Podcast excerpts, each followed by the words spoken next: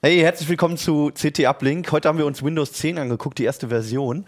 Außerdem sind wir auf gefälschte AMD-Prozessoren bei Amazon gestoßen. Und Achim wird uns alternative Betriebssysteme für Smartphone vorstellen. Bis gleich.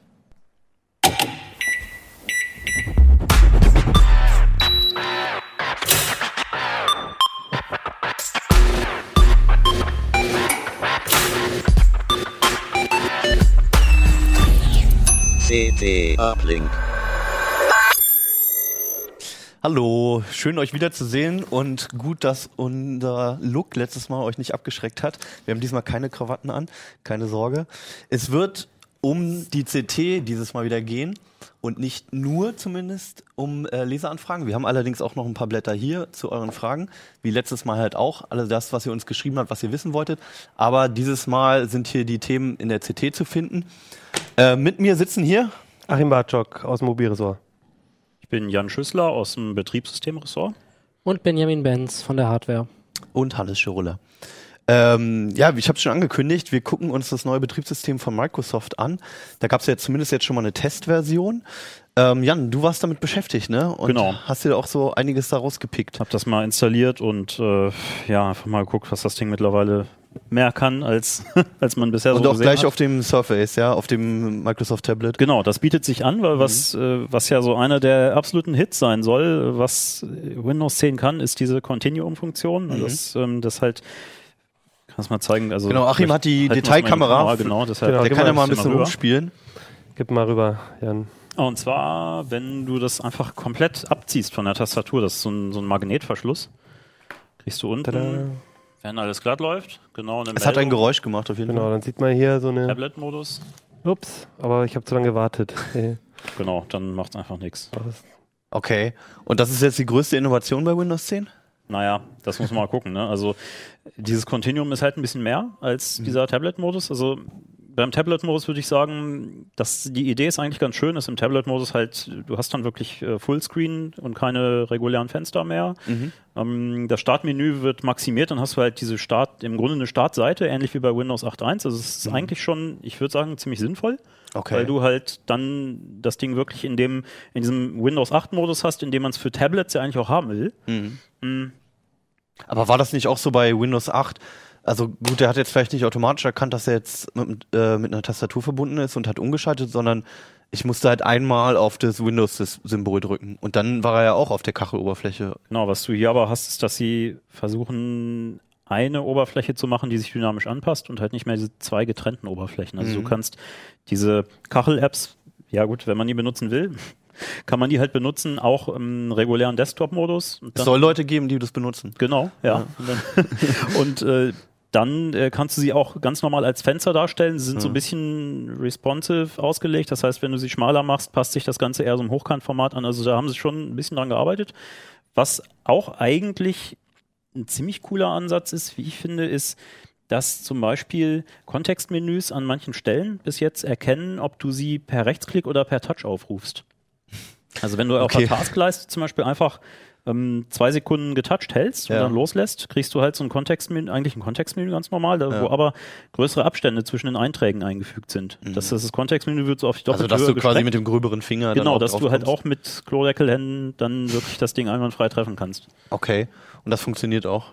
Das funktioniert, ja. Also ist, ist es praktikabel? Tippt man dann wirklich weniger daneben? Also es ist, ich würde sagen, es ist ein bisschen intuitiver schon dann zu bedienen, weil du halt, äh, du rufst das Kontextmenü auf und äh, weißt halt, okay, ich tippe da einfach drauf. Hm. Ansonsten trifft man es ja auch, ne? auch egal wie große Hände Mhm. du hast oder wie große äh, Fingerspitzen, aber du musst dann halt schon immer gucken, ich muss es jetzt treffen. Ne? Ja, ja. Diese Konzentration, dieses genaue Zielen entfällt halt so ein bisschen. Das Also ist mehr wie beim normalen äh, Android-Tablet oder Mhm. so, auch du hast größere Schaltflächen, das ist tatsächlich schon ein bisschen angenehmer. Das müssen sie halt jetzt natürlich echt so hinkriegen, dass, ähm, dass das in allen Apps und Programmen auch vollautomatisch passiert. Weil bisher geht das nur in der Taskleiste. Das ist natürlich so, naja. Ah, Mich erinnert das total an, muss ich ja sagen, an Windows Mobile 6.5. Da Falls sich jemand da noch erinnert. Die hatten halt genau dasselbe Problem. Du hattest ein Smartphone, das war eigentlich auf ähm, Tastatur geeicht und Stift. Ne, da ging es auch, da gab es den Stylus. Und dann wollten die natürlich auch Touch. Dann kam das iPhone, irgendwie war klar, wir brauchen jetzt Touch-Telefone. Und die haben einfach versucht, größere Buttons, größer alles Ding. Mhm. Aber es hat immer, es gab immer welche Menüs. Es gab selbst dann am Ende, als da wirklich viel dran rumgemutscht wurde, gab es immer noch Menüs, gab es natürlich immer noch Apps von Drittentwicklern, ähm, die dann eben nicht angepasst waren. Und diese diesen Bruch, dass du dann selbst, wenn du es in der Taskleiste hast, aber in den fünf Programmen, die du auf dem Desktop benutzt, nicht, dann ist das für dich immer so ein Widerspruch und ich bin da echt ein bisschen skeptisch, ob das, Mhm. ob das jetzt so dann, das wird es ein bisschen besser machen, aber die, Ob dann die letzte Konsequenz Ja. wirklich da ist. Ja. Also, aber du, Ja. zumindest fandest du bei, bei den Menüs, Das fand Das ich halt äh, Benutzen. eigentlich eine, eine ziemlich, also die Idee fand ich ziemlich cool, da so Mhm. eine so eine Art, so ein Autosensing eigentlich zu machen. Kommt diese Eingabe jetzt per Touch oder per Klick und dann das dynamisch anzupassen. ist jetzt Okay. aber auch nicht Gut, rein technisch. du hast jetzt aber die super krasse Idee, ne? Aber Ja, aber äh, ich weiß nicht, also ich denke mal, wenn sie das konsequent durchziehen, dann Mhm. könnte es ganz cool werden, aber dann müssen sie auch noch ein paar mehr Sachen bringen. Also Das sind aber was viele du zum Beispiel gar nicht hast, ist, dass du jetzt vielleicht im Tablet-Modus, okay, dann hast du, wenn du den Tablet-Modus wechselst, kriegst du halt nur Vollbild äh, und keine ja, veränderbaren Fenster mehr in der Größe, alles Vollbild. Mhm. Ähm, die Icon-Größe im Explorer zum Beispiel ändert sich aber überhaupt nicht. Also da, oder die Abstände. Mhm. Das, also wenn das Continuum, ich würde sagen, es ist halt, der Ansatz ist ziemlich cool, aber es ist verdammt viel Arbeit. Und wenn Windows 10 richtig cool werden soll, Microsoft sagt immer, wir sollen das alle lieben. Mhm. Ja, und äh, Klingt wie so ein Befehl. genau, gibt es jetzt, bitte, sofort. Und Liebst du es denn schon? Nee, nicht wirklich. Nein, also ich glaube, ich finde, die Ideen, die, die drinstecken, sind im, im Ansatz sympathisch, aber da muss man echt sehen, auch ob die das hinkriegen. Das ist, der Zeitplan sagt ja momentan, dass irgendwie Mitte des Jahres, letzter Termin war wieder Mai, Juni irgendwann RTM. Mhm. Also da haben die verdammt viel Arbeit vor sich und ich denke auch, das werden sie vom Start weg richtig gut machen müssen, weil sonst wird das echt Okay. ziemlich floppen. Also für dich war es grundsätzlich erstmal nicht Liebe auf den ersten Blick. Nö, ist mehr so, könnte sich vielleicht über Zeit entwickeln, aber da ist noch ein bisschen Arbeit nöt- notwendig. Ja. Äh, was haben die denn noch an, also vielleicht nochmal kurz, was haben die an Neuerungen noch integriert? Genau, Oder also- Wollen es noch integrieren? Der Hit, wo natürlich alle jetzt drüber reden, ist Cortana. Die, Mhm. ähm, genau, du kannst da unten auf dieses Mikrofonsymbol tippen, musst halt in Englisch was reinsprechen. also eigentlich ein, das ist ein Fragefenster, das ist jetzt auch standardmäßig auf der Taskleiste. Ja, genau, du steht kannst das, Ask Me Anything und wenn ich da jetzt auf das Mikrofon klicke, dann startet Cortana. Hello Cortana.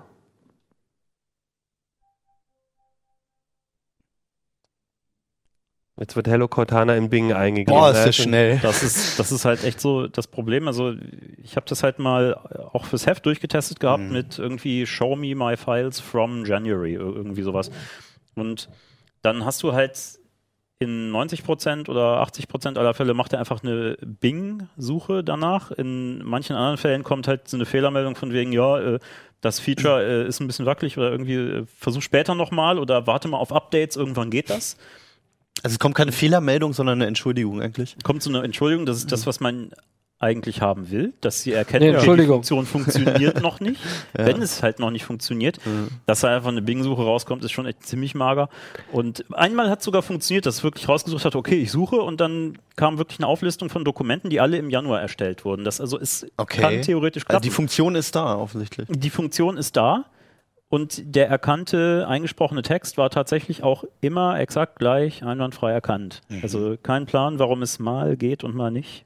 Aber ich glaube, das ist auch echt eine Sache, da vertraue ich schon darauf, dass sich da was tut, weil bei den Windows-Phones ist ja ja. Cortana ja auch schon drin und wir haben ja auch schon die Alpha in Deutsch geguckt und wenn du da Hallo Cortana sagst, dann kommt ja auch eine Antwort genau. und also ich denke, da sind die einfach, da, die haben jetzt halt irgendwas rausgeworfen, was, wo es halt drin ist, aber da Hauptsache es steckt, drin. So aber die ja. Technik ist halt einfach noch nicht. Aber man da. muss auch fair bleiben, ne? Das ist eine Vorabversion, das ist eine Testversion, das ist nichts, was sie den Leuten verkaufen oder halt all- für den Alltag an die Hand geben. Selber schuld, wenn es nutzt, ja. Ja, Eigentlich. Genau, also es ist halt wirklich zum Ausprobieren. Aber ähm, vielleicht nochmal als Abschlussfrage, es ist ja immer noch unklar, wie viel das Ganze kosten soll, ob es was kosten soll, Ja. ob es irgendwann mal was kosten soll, ob es regelmäßig was kostet. Wurde da irgendwelche Infos nochmal veröffentlicht von Microsoft? Die halten sich sehr konsequent, sehr bedeckt. Also was ja raus ist, ist die Ansage, dass ähm, ein Jahr lang alle, die Windows ab 7 nutzen, ähm, ein Update kostenlos kriegen auf Windows 10, ein Upgrade. die aber auch dann, äh, ein Upgrade, was nicht zeitlich begrenzt. Da gab es so ein bisschen Verwirrung zu Anfang, wenn man gesagt hat, okay, ähm, ist im ersten Jahr kostenlos, heißt danach müsst ihr zahlen irgendwie was für ein Abo. So war das ausdrücklich nicht gemeint. Es war schon so gemeint im Sinne von, ihr upgradet es einmal, kommt, äh, kriegt das kostenlos und dann bleibt es auf diesem Gerät auch kostenlos. Dann gibt es ja immer noch die Spekulation. Das dass steht die jetzt aber fest. Das, das steht fest. Dazu haben sie sich öffentlich bekannt. Alle kriegen das, die jetzt Windows 7 ab 7 nutzen, kriegen Mhm. das definitiv Legal kostenlos. Legal, genau. und dann Ja, ist die ja, halt anderen kriegen es auch kostenlos bislang. ja. ja. Und dann, genau, dann ist ja halt die Frage, wie sie es machen mit dem, mit dieser, es gibt ja dieses, wo immer alle munkeln, vielleicht wird's, wird die Basisversion komplett kostenlos. Mhm. Also, Dass man einfach, sie haben ja gesagt, Windows as a Service. Heißt dann ja auch irgendwie, dass eine Grundversion immer vollautomatisch aktualisiert wird und eigentlich kostenlos und du kannst dann vielleicht per Abo oder so Zusatzfunktionen, vielleicht das, was jetzt die Pro-Version ist, dazu mieten oder dazu kaufen.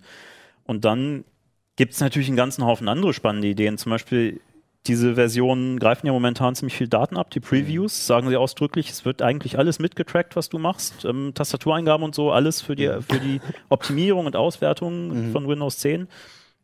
Was natürlich auch eine Spekulation, eine reine Spekulation ist, ob man vielleicht Windows 10 komplett kostenlos lässt für die, die diese Optimierungsfunktionen nicht weghaben wollen. Dass man sagt, Okay. okay, wenn du halt, wir, wir nutzen, du kriegst es kostenlos dafür, dass du dauerhafter Beta-Tester bist. Mhm. Das wäre eigentlich von der Idee rein, äh, ja, vom Konzept her gar nicht so doof aus Microsoft-Sicht. Mhm.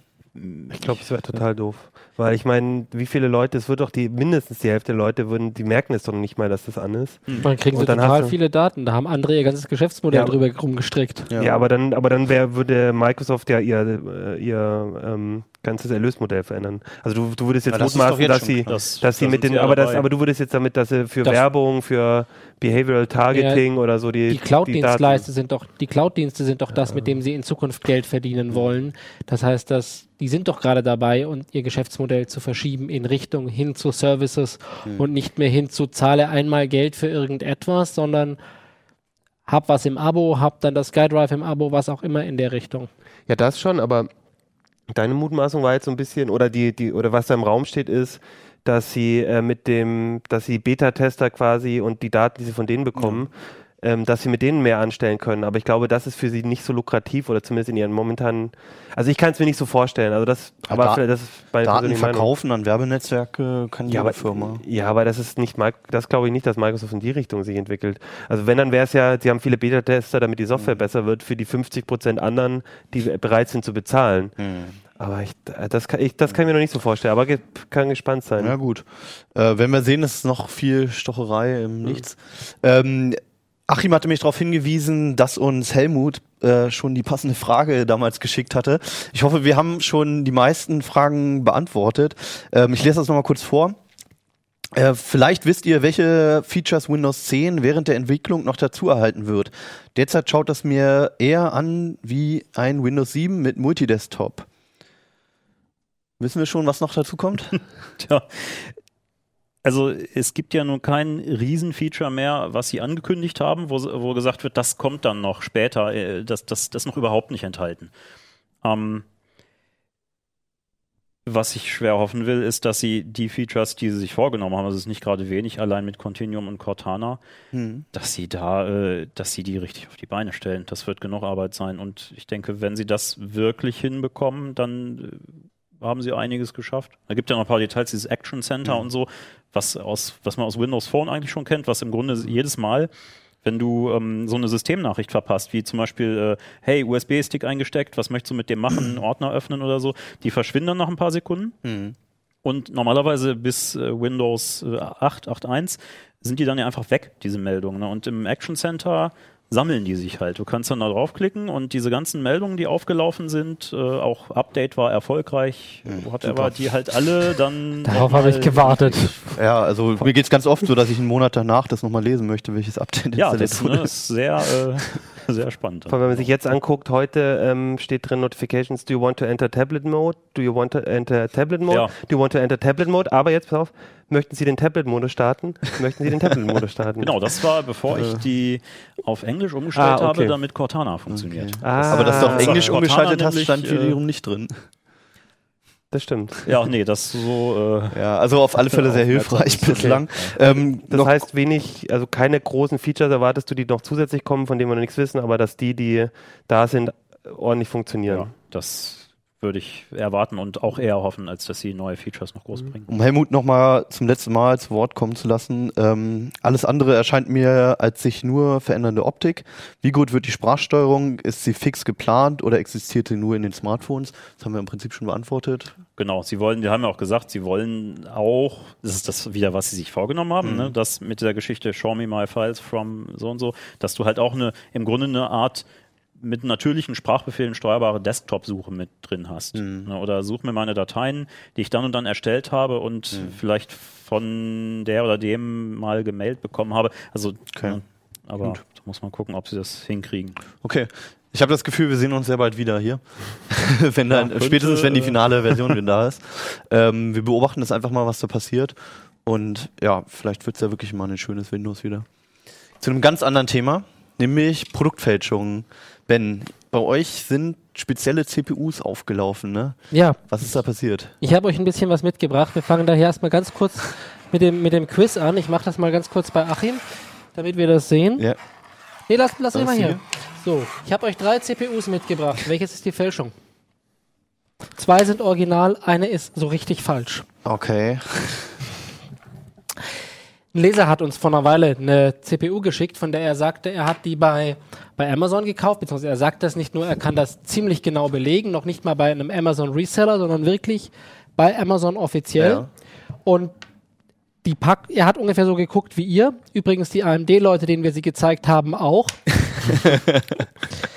ihr seht Okay. auf der Oberseite keinen Unterschied. Nee, also die Beschriftung und alles ist gleich, ne? Ich habe ein, äh, ich habe äh, gerade einen Zahlendreher gesehen und der ist nur bei einer, deswegen würde ich vermuten, also eine ist 6500, die andere 5600. Jetzt Das würde ist ich mal die vermuten, hätte ich weil- gesagt, ne? weil du gesagt hast, die eine, eine ist falsch, da würde ich sagen, die mit 6500. So, das war genau meine Falle, um dich reinzulegen. Die ist genau original. Okay. Also ich gesagt, dieser 5600 war eigentlich sind das doch alles FM2-Prozessoren und der hier hat aber ein anderes Layout von den Pins unten. Das kann eigentlich nicht sein. Genau. Du hast früher mal in der Branche gearbeitet. Du hast so Prozessoren mal verkauft. Du hast genau den richtigen Blick. Was sie machen ist, der Prozessor sieht von oben wirklich 1A aus, so dass auch die AMD-Leute, denen wir es gezeigt haben, wirklich es nicht erkannt haben. Die Packung, von dem habe ich jetzt übrigens mitgebracht. Die kannst du noch mal kurz nehmen. Die hat jetzt natürlich so ein paar Aufkleber bekommen. Vor, zeig mal den Deckel von der Packung oben. Aber selbst das Hologramm ist oben drauf von AMD. Die Packung, die der Leser bekommen hat, war sogar nicht geöffnet. Die war zu. Das war einfach, sah aus wie Originalware und er nimmt das Ding und es passt nicht in sein Mainboard rein. Okay. Wir haben die CPU des Lesers dann bei uns in den Board ein, haben festgestellt, das war kein FM2-Prozessor, wie er bestellt hat, oder FM2 Plus sogar, sondern es war ein AM2-Prozessor. Also der, muss- alte Sockelstandard. Der alte, der vor, vor uralte, der ist, äh, der Prozessor wurde zwischen 2007 und 2009 gefertigt. Das war Da hat jemand ein lange Athlon- gelagert. Ein Athlon 64 5000 noch was, ne? So einen hatte ich hatte auch mal. Das 5200 halt plus war das, also ein Jahre uraltes. Ding. Bei der hier, das ist der zweite Fall, der zu uns gekommen ist. Da ist die Geschichte noch ein bisschen lustiger dieses Prozessors, aber da ist, sind die etwas näher zusammen. Da ist es ein FM2 und FM1 Board. Der Kollege hat es genau richtig erkannt.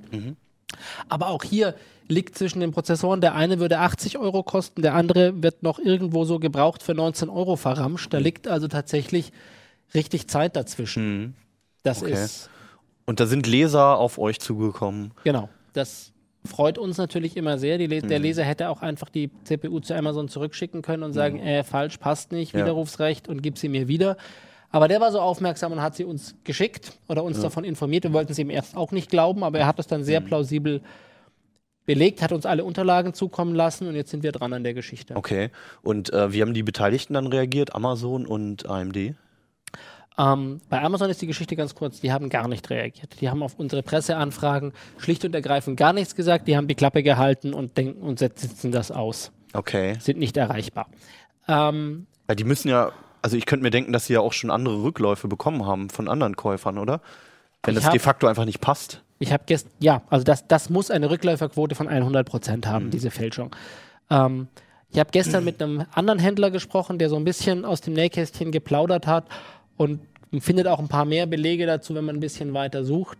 Das ist bei Amazon einfach eingepreist. Okay. dass ein bestimmte, also nicht die Fälschungen sind eingepreist, wir gehen nicht davon aus, dass Amazon das absichtlich tut, Ja. sondern die werden Amazon in irgendeiner Weise untergeschoben, beziehungsweise Amazon begünstigt das mit ihrer Lager- und Logistikpolitik auch. Und Amazon rechnet einfach mit einer gewissen Rückläuferquote, genauso wie ein Modeverkäufer damit rechnet, dass ein gewisses Paar äh, ein Kleid für eine Party bestellt wird, angezogen und zurückgeschickt, rechnen die damit, dass Ware zurückkommt. Okay, und kontrollieren das dann wahrscheinlich aber auch nicht irgendwie, ob es eine Fälschung ist oder. Du kennst doch die ganzen Oder was die Geschichten, was Amazon ihren Logistikmitarbeitern zahlt. Es lohnt sich für sie schlicht und ergreifend nicht sauber zu kontrollieren, was da zurückkommt. Ähm, die sortieren das normalerweise aus und verkaufen es palettenweise an irgendwelche Händler, die das dann als Gebrauchtware abverkaufen. So ist übrigens die zweite CPU auch zu uns gekommen. Bei der kennen wir den Weg. Die kommt von eben so einem Gebrauchthändler, mit dem wir auch in Kontakt stehen mittlerweile. Der sagt, klar, ich sehe Fälschungen einmal die Woche. Und äh, also CPU-Fälschungen. Also für ihn war das ganz üblich, dass immer mal wieder. ja, ja, der war da ganz, der sagt, norm, häufig sind das zum Beispiel dann auch Leser, also nicht Leser, Entschuldigung, Kunden von Amazon, die das machen, die, ich sag mal, einen Grafikkartenkarton zurückschicken und statt der Grafikkarte damit das Gewicht Klo- ein Stück Holz reinstecken. Okay. ähm, die sogar, und bei, bei den Intel-CPUs sei das sogar teilweise ein Sport, die, die Kühldeckel runter zu prokeln und dann auf einen anderen Prozessor draufzusetzen. Also da scheint es einen regen Handel zu geben. Das eigentlich Spannende ist die Frage, wie kommt so eine original verpackte CPU vom ersten Fall wieder zurück in die Amazon-Kette? Ja. Und da ist es schlicht und ergreifend so, dass nach allem, was wir wissen, Amazon CPU, die ein Händler, eine CPU, die ein Händler bei ihnen einlagert, also irgendein Amazon Reseller, durchmischt mit der Ware, die sie selber einkaufen. Das heißt, es liegt im selben Lagerhaus und wird da dann. Es liegt eben nicht im selben Lagerhaus, Okay. sondern du bist Händler und schaffst CPUs in das hannoveranische Lagerhaus. Mhm. Und Amazon kriegt eine Ladung und lagert sie in München ein. Und ich bestelle in Hannover bei Amazon. Amazon stellt fest, ah, wir haben ja in Hannover CPUs liegen, also können wir den Kunden schneller beliefern, also nehmen wir die vom Händler. Mhm. Ah. Und damit haben wir plötzlich eine Durchmischung von Waren und es gibt keine oder keine uns bekannte Möglichkeit, das zurückzuverfolgen. Okay. Genau, und bei euch war es auch wirklich so, dass es eine CPU war, die nicht von einem Reseller auf Amazon kam, sondern wirklich von Amazon als Kaufware. Genau. Der erste Okay. Fall, da hatte der Leser tatsächlich Amazon Original. Wir haben die, Okay. die, die Quittung auch hier. Da gibt es keinen Hinweis darauf, dass es von irgendeinem Reseller die Ware kommt. Der hat auch original verpackte Ware gekriegt. Da war der Karton nicht wie der, den ich dir gerade eben gezeigt habe, schon irgendwie angerissen. Der war oben zu. Das Originalsiegel war ungebrochen. Den muss sich jemand von unten vielleicht mit dem Cutter reingearbeitet haben. Vielleicht ist da aber auch was Systematisches dahinter. Vielleicht steckt, also der Händler, mit dem wir gesprochen haben, meinte auch, so wie dieser Fall klingt, bezweifelt er, dass das irgendein Amazon-Kunde ist, der das mal so eben schnell zu Hause macht. Also- ich wüsste jetzt auch nicht, wie ich diesen Heatspreader hier so runterkriege, dass es dann hier niemandem mehr auffällt. Also das ist wahrscheinlich passiert, dass, dass der Heatspreader einfach ausgetauscht wurde und nicht selbst bedruckt oder sowas, sondern einfach von einer CPU wahrscheinlich auf die andere Kann ich nicht sagen. gebaut wurde. Hm, Okay. gibt, also, es gibt mehrere Möglichkeiten. Die eine war, also wir, was wir fest sagen können, ist, der Aufdruck passt nicht zum Innenleben. Ja.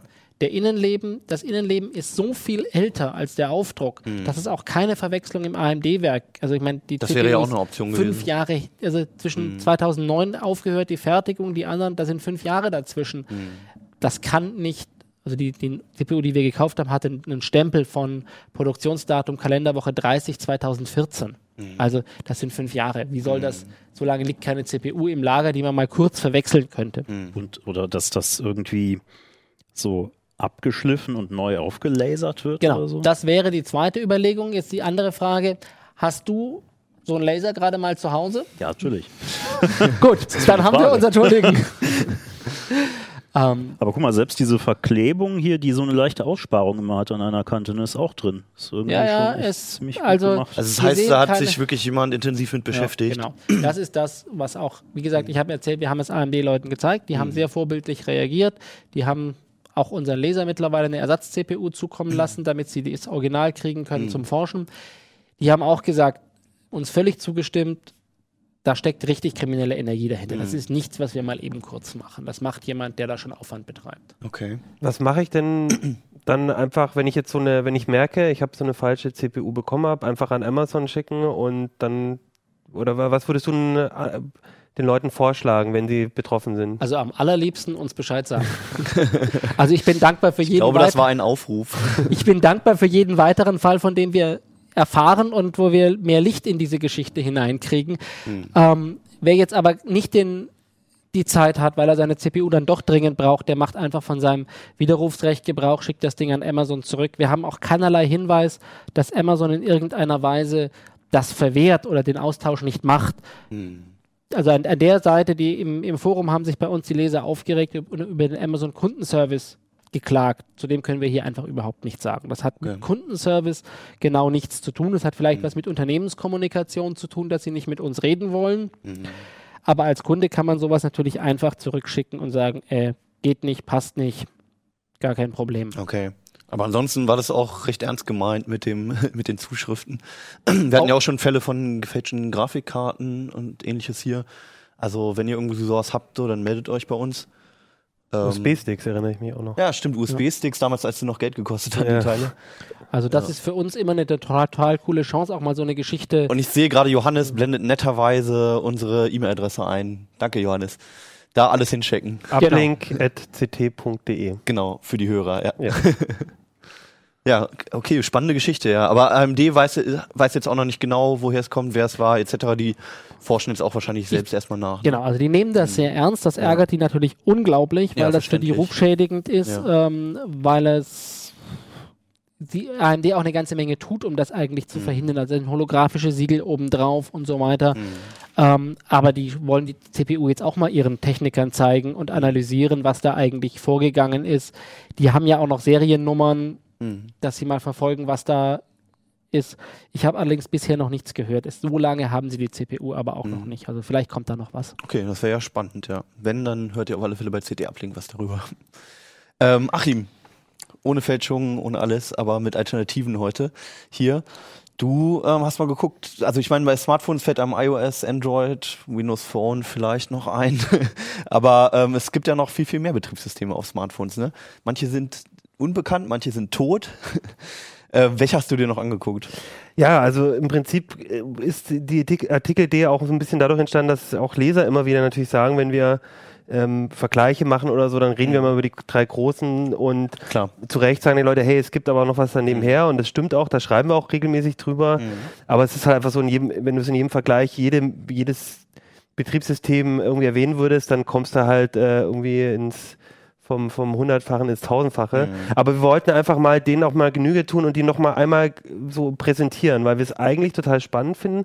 Und wir merken bei unseren CT-Lesern, ähm, dass die sich halt nicht so, viele nicht so gerne mit Apple, Google und Microsoft so äh, auseinandersetzen mögen. Die sagen halt, hey, eigentlich, ich habe auf meinem Rechner habe ich vielleicht Linux, ich will eigentlich mich nicht einer Firma so äh, hingeben und tatsächlich macht man es beim Smartphone ja leider. Selbst bei Google, die mit Android ein ursprünglich ein bisschen offenes System hatten, du musst eigentlich, bist du fast gezwungen, bei denen im Store zu kaufen, du sollst doch am besten deren Musikdienste benutzen und na, alle versuchen einen so in, in ihre Ökosysteme gefangen zu nehmen. Also gerade am Anfang der Smartphones war das ja auch immer noch ein großes Thema, dass Genau. es halt eine große Entscheidung ist, irgendwo in einem App Store dann einzukaufen und ein entsprechendes Gerät zu haben. Ja. Genau. Und inzwischen ist es halt so, dass es gibt schon Unterschiede zwischen Android, iOS und Windows Phone, aber eigentlich, wenn man sich so eigentlich nicht so mit so einem Hersteller so stark auseinandersetzen möchte, dann, dann ist es bei allen schwierig. Und da haben wir uns die Alternativen angeguckt.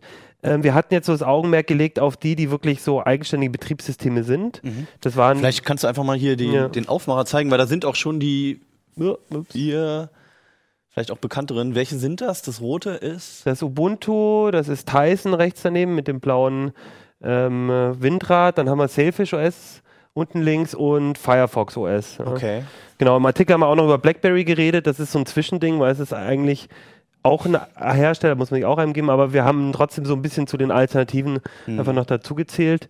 Ähm, und haben in der Strecke auch ein bisschen was über die alten erzählt, weil wir es einfach so nett finden. So, wer sich an Palm OS oder, oder Web OS oder so erinnert, das fanden Windows wir Phone, äh, Windows Mobile kam Genau. heute auch schon zur Sprache. da haben wir ein bisschen auch was drüber geschrieben, aber eigentlich ging es um diese großen Neuen. Die finden wir einfach spannend, weil, weil da frische Ideen auch versucht werden zu verwirklichen. Hast du jetzt BlackBerry zu den alten oder zu den großen neuen gezählt? Wir haben es, ist total, also wir haben es tatsächlich bei den Alternativen mit einem großen Artikel gemacht, weil es eben immer noch Geräte gibt, weil es immer noch entwickelt wird. Aber wir haben, obwohl BlackBerry alphabetisch am Anfang kommen würde, so ein bisschen gemein wie wir sind, da hinten zu den alten mal daneben hingestellt. Also für uns ist es so ein Zwischending. Wir glauben halt, dass BlackBerry immer noch eine spannende Alternative ist. Ne? Wir haben hier auch nochmal so ein Gerät, ne? Das Vorzeigegerät von BlackBerry Ja. gerade, das Passport heißt es, ne? Passport, genau. Ja, mit einem 1 zu 1 Display. Genau, 1 zu 1 und einer mechanischen Tastatur. Aber äh, ich finde es immer noch spannend und ist erwähnenswert, weil es äh, eine spezielle Zielgruppe anspricht. Es ist halt wirklich ein tolles Businessgerät, wenn man das machen will und ähm, wenn man viel Messenger benutzt. Da haben die eigentlich bei BlackBerry ganz gute Lösungen. Und deswegen haben wir es einfach auch nochmal da groß erzählt, so achtet mal drauf, guckt mal drauf, es lohnt sich da auch einen Blick drauf zu werfen. Aber die eigentlich spannenden neuen sind die anderen. Das sind nämlich Ubuntu, Tyson, äh, Sailfish OS und Firefox. So Ubuntu kennt man normalerweise vom Desktop eher, ne? Genau. Da gibt es jetzt eine Version für Smartphone. Kann man sich auch auf jedem beliebigen Android-Handy Nee, natürlich nicht. Das, wär, das geht natürlich gar nicht. Ja. Nein, also bei Ubuntu sind wir gerade in so einer Zwischenphase. Ubuntu f- kommt nicht so in die äh, Pöcke, äh, äh, Pötte kommen die nicht so mit den Geräten. Es gibt jetzt ein erstes Gerät auch im Handel von BQ, einer spanischen Firma, die keiner kennt. Aber ähm, zu dem Zeitpunkt, wo wir den Artikel geschrieben haben, gab es das noch nicht. Und du kannst es aber auf ein paar Nexus-Geräte installieren. Ich habe es hier auch Du hast jetzt einen Nexus 4 einfach, ne? Genau. Es ist ein bisschen dunkel leider, hier sehe ich gerade. Vielleicht kriege ich es ein bisschen heller hin. Da, da kann man das einfach, wenn man. Welche Geräte unterstützt das? Äh, momentan das Nexus 4, Nexus 7 und Nexus 10. Das ist nämlich auch für Tablets. Ah ja. Wir haben es uns aber auf dem Nexus 4 angeguckt, weil wir es ja auch. Da kann man sich einfach die ROM runterladen und dann. Du, du sagst, man kann sich einfach die ROM runterladen äh, und einfach drauf installieren. Also- es ist ein bisschen komplizierter. Ja. Der Kollege hat im Heften, der Oliver Dietrich, Okay. mal so auf so einem Kasten geschrieben, wie es geht. Es ist nicht so schwer. Also es ist aber auch nicht so einfach, als wenn ich mir jetzt zum Beispiel Cyanogen Mod installieren möchte oder eine von den bekannteren Custom-ROMs. Ist es jetzt ähnliches Vorgehen? Es ist ein ähnliches Vorgehen wie beim Custom ROM. Es ist nicht ganz so einfach wie diese One-Click-Lösung bei CyanogenMod, Na gut, ja. aber du kriegst es über die ähm, über die SDK ganz gut hin und musst dann eben äh, über und, oder, über Ubuntu direkt drauf äh, ziehen. Ja. Nee, stimmt nicht, genau. Du musst es über Ubuntu, du brauchst einen Ubuntu-Rechner und dann geht es relativ easy. Aber ähm, ist jetzt, glaube ich, nicht so für jedermann. Ne? Aber Also eher für Bastler. Genau. Aber sowas zum Ausprobieren. Und es gibt tatsächlich jetzt ein Gerät für 170 Euro von BQ, das heißt Aquaris äh, 4.5, glaube ich. Mhm. Und ähm, ist auf jeden Fall, finde ich, ganz interessant. Und das Schöne ist, ähm, und das finde ich eben das Tolle auch an diesen alternativen Betriebssystemen. Also abgesehen davon, dass du natürlich mit Ubuntu ähm, ein Betriebssystem hast, was, ähm, was man auch schon so ein bisschen kennt, wo, wo, ähm, wo man auch mit Softwarepaketen, man kann tatsächlich auch Ubuntu Softwarepakete, äh, äh, Debian Softwarepakete drauf installieren, ähm, die zum Beispiel in der Konsole zumindest laufen, mit dem Interface ein bisschen anders. Jetzt musst du mal was zeigen, weil du hast es gerade zweimal in die Kamera gehalten und dann wieder weggezogen. Ja, genau. Und ähm, das ist eigentlich ganz spannend, aber was das Schöne ist, ich finde Ja. die Oberfläche ist einfach mal erfrischend anders. Ähm, es funktioniert alles nicht so ganz ruckelfrei auf dem Gerät wie auf anderen Geräten, aber man hat hier Okay. zum Beispiel so einen Launch auf der rechten Seite, man hat hier ein ganz schönes Multitasking-Menü und man hat vor allem sogenannte Scopes. Und Scopes sind so eine Art Fullscreen-Widgets. Die kriegt man jetzt hier so rein äh, und die, die, die nehmen quasi so ein bestimmtes Thema und machen dann so Live-Ansichten auf dem Display, zum Beispiel fürs Wetter, für die Umgebung hatten wir. Aber sind Fullscreen-Widgets, sind das nicht dann Apps einfach? Ja, es ist ein bisschen was anderes, weil es geht wirklich darum, schnell Informationen verfügbar zu machen und du musst nicht eine App starten, du kannst da schnell durchflippen. Okay. Äh, Es ist so eine Mischform. Na klar, könnte man argumentieren, aber du kommst halt ziemlich schnell zum Wetter, du kannst ziemlich schnell gucken, was ist in deiner Nähe und das fand ich eigentlich eine ganz, ich finde es eine ganz geschickte Lösung Okay. und ist auf jeden Fall einfach auch mal was anderes. Und das fand ich das Gute zum Beispiel an Ubuntu. Vielleicht noch ein paar Worte zu den anderen kurz einfach, Genau. was die so ausmacht. Das Spannende an Firefox OS, da habe ich auch ein Gerät da, das kann ich auch mal kurz reinhalten, ist, ähm, es gibt einfach Das Gerät hatte auch Firefox von Anfang an, ne? Genau. Das ist ein Alcatel. Genau. Es gibt einfach ein paar Geräte, die haben ähm, Firefox schon drauf. Die gibt es im Handel. Das heißt, das Gerät, das kannst du dir, glaube ich, bei Kongstar zum Beispiel einfach so kaufen und äh, musst nicht viel rumfrickeln. Und die Geräte sind unheimlich billiger. Also das Gerät kriegt man inzwischen für 60 Euro. Ist jetzt auch von der Hardware natürlich kein, kein Vergleich mit einem iPhone oder so, aber du, im Prinzip funktionieren so die wichtigsten Sachen. Und ähm, wer sich mit Andro Android auskennt, der kennt, findet sich auch da schnell zurecht, weil es doch sehr, sehr ähnlich Also ich ist. wollte gerade sagen, die Aufmachung von Mhm. den neuen ist eigentlich immer ähnlich. Ne? Also klar, Symbole brauchst du sowieso Start und dann Mhm. meistens einen Startscreen, ein paar Verknüpfungen, die irgendwo fest angepinnt sind. Ne? Grundsätz ja, grundsätzlich stimmt das, ähm, aber beim, also wie gesagt, bei Firefox OS finde ich, da habe ich wirklich das Gefühl, es ist sehr stark. Android entlehnt, während bei Ubuntu, die hatten einfach den Anspruch, ähm, auch was Neues auszuprobieren. Dasselbe gilt übrigens für Sailfish. Da habe ich jetzt kein Gerät dabei, aber das Yolla-Phone ist von, aus einem Startup von Nokia, äh, ehemaliges Nokia entstanden, die nämlich keinen Bock mehr hatten oder vielleicht auch äh, zum, zum Teil dann, äh, nicht mehr dort arbeiten konnten, weil eben Nokia voll auf Windows Phone umgeschwenkt hat und die hatten so viel entwickelt, ähm, auch auf Migo-Basis, dass sie gesagt haben, hey, wir wollen das weitermachen. Und die haben, finde ich, ein ziemlich interessantes, cooles Gerät gemacht, wo von der Gestensteuerung alles so ein bisschen äh, anders läuft und ich finde, fand es sehr erfrischend. Also ich Also- bin sehr dankbar dafür, dass es Leute gibt, die halt nochmal versuchen, was Neues reinzubringen. Nokia hat ja ein starkes Betriebssystem mit Symbian und dann kam ja auch ein Gerät noch mit Migo, was ja eigentlich Mhm. dann der Nachfolger werden sollte. Ja, ist das dann mit eingeflossen? Genau, das ist im ne? Prinzip der Nachfolger. Und was auch noch, Mhm. das ist ganz wichtig, wenn wir jetzt Ubuntu hören, wenn wir Firefox hören, aber Mhm. auch bei Sailfish, ist, da geht es auch sehr oft um in den Open Source Gedanken. Also Firefox OS ist eigentlich alles quelloffen. Du kannst die, du kannst dich im Prinzip an der Entwicklung von dem Betriebssystem, wenn du ein bisschen HTML5, wenn du ähm, CSS, wenn du JavaScript und so kannst, dann kannst du dich eigentlich tatsächlich wirklich an der Entwicklung von dem Betriebssystem auch beteiligen. Und du kannst auch mal schnell, wenn in der Tastatur du irgendwie eine Smiley-Taste möchtest, kannst du es im Prinzip in deinem eigenen Handy auch selber reinbasteln.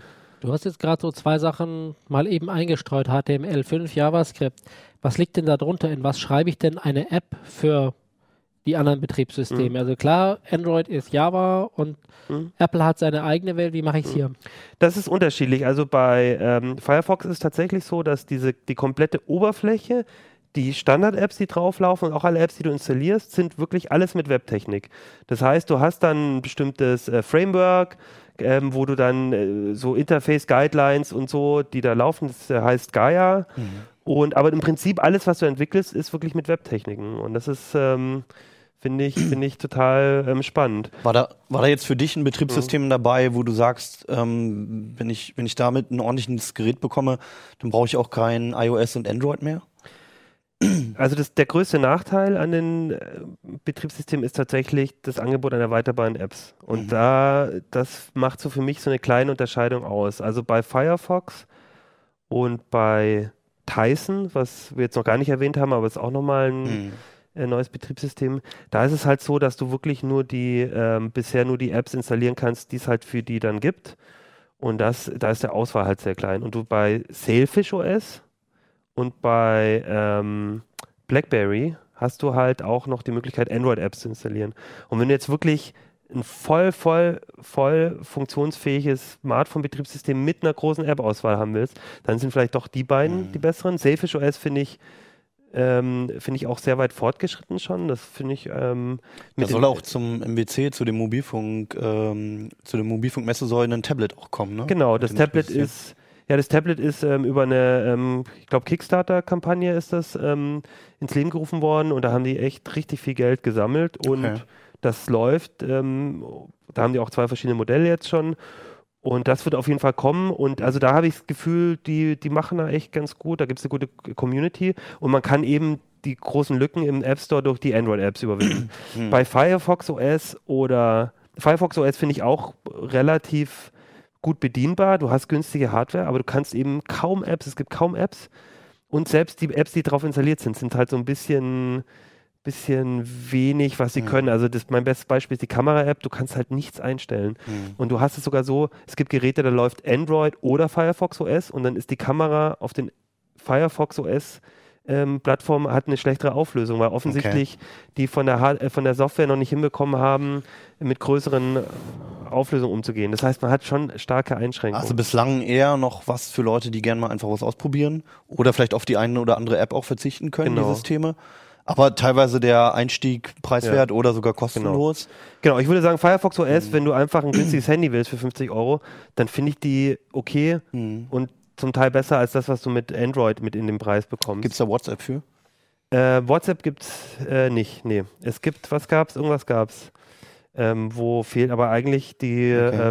ähm, ja, kriegst kein WhatsApp, du kriegst kein Threema, Hm. das gibt's halt alles nicht. So, und Sailfish, Ubuntu, Tyson ist, glaube ich, momentan noch vor allem auch was für Bastler, die wirklich Hm. äh, so ein bisschen Open Source, ein bisschen mitentwickeln wollen. Äh, und ansonsten wird es schwierig. Ne? Okay. Das Tizen ist doch eigentlich, oder Tai, Tizen, Tizen, Mhm. das ist doch, glaube ich, auch der Nachfolger von diesem Bada von vor drei, vier Jahren. Ne? Das Mehr oder weniger. Tyson, mal so ein ja. Bada-Ding, das Wave 2 von Ja. Samsung. Das war eigentlich ganz, ein ganz witziges System, so, aber. Also bei Tyson ist äh, ganz kurz noch, ist eine ganz interessante Geschichte, weil da eigentlich ganz viele Entwicklungsstränge von Intel, von Samsung reingeworfen wurden. Migo, Memo steckt da auch ein bisschen was drin. Ähm, Bada ist dann eben auch mit reingewandert, weil Samsung sich dem auch zugewandt hat. Also es ist ein Konglomerat Das ist so eine Mischung Firmen. aus allem Möglichen Mhm. und die Versuch von vielen Firmen halt was gegen, ähm, gegen ähm, Android und iOS so entgegenzustellen. Momentan vor allem Samsung. Es gibt ein Gerät von Samsung nur in Indien Mhm. und es gibt Fernseher von Ja. Samsung, es gibt Kameras von Samsung. Also die versuchen das so als Betriebssystem für alles so ein bisschen Mhm. zu entwickeln. Ja. Muss mal gespannt sein. Ja. Also das ist so eine Sache, da gibt es jetzt noch nicht so viel, könnte aber in zwei, drei Jahren nochmal interessant So werden. wie mit LG, mit, äh, die benutzen, glaube ich, WebOS mittlerweile auf den Smart TVs. ja. Also bei manchen Betriebssystemen ist es einfach so, dass sie dann ein anderes Leben irgendwann weiterleben, ne? Vielleicht nicht auf dem Smartphone, aber Aber wie gesagt, bei Tyson ist es, gibt es tatsächlich, Mhm. stand eigentlich das Smartphone immer im Vordergrund mh. und gibt es auch jetzt erste Geräte. Mal schauen. ja gut. Alles klar, ja, vielleicht kommt da noch im MWC noch ähm, ein ganzes Stück mehr, könnte ich mir auch vorstellen. Ja, ganz Also- viele von den äh, Anbietern sind auf dem MWC auch Mhm. da, von den Betriebssystemen, von den Mhm. Geräten. Und wir haben da Termine schon ausgemacht. Also ich denke, da wird es im Nachgang auch bei CT Uplink nochmal ein bisschen was zu hören geben. Genau, also falls es euch interessiert, bleibt auf alle Fälle dran. Ähm, Anfang März ist diese Mobilfunkmesse in Barcelona und da wird definitiv noch einiges gezeigt, auch in die Richtung. So, jetzt sind wir auch schon wieder am Ende. Ähm, ich habe noch zwei Ankündigungen. Zum einen steht ja bald die CeBIT an Noch eine Messe? in Hannover, Ja. noch eine Messe, die sogar noch vorm MWC stattfindet. Nee, Ähm, nach dem MWC. MWC, Ja, im Mitte März. Ja. Okay, stimmt. Ja, nach dem MWC, vergesst es. Ähm, wir werden auf alle Fälle auch da sein, und zwar in Halle 6. Ihr könnt mal bei uns vorbeigucken. Da gibt es nämlich auch viel zu gucken. Da gibt es unter anderem die Oculus Rift zum Ausprobieren ähm, auf der Achterbahn. Muss man aufpassen, dass einem nicht schlecht wird.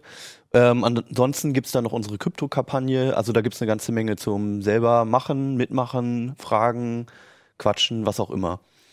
Und am Freitag wird dort vor Ort äh, Uplink auf, CT Uplink Stimmt. aufgezeichnet. Ja. Das heißt, ihr könnt, wenn ihr am Freitag, ich glaube 14 Uhr werden wir wahrscheinlich machen, aber kündigen wir nochmal an. Ja. Wenn er da vorbeikommt, dann könnt ihr uns äh, live beim Dreh zugucken. Die ersten drei Leute dürfen ihre Mutter grüßen. Gut. Ja, Auch unter der Woche schon äh, die Heise Show, jeden Tag. Okay. Nachmittag 16 Uhr, glaube ich. Unser Regisseur hat uns gerade darauf hingewiesen, dass unter der Woche auch noch die Heise Show dort aufgezeichnet wird.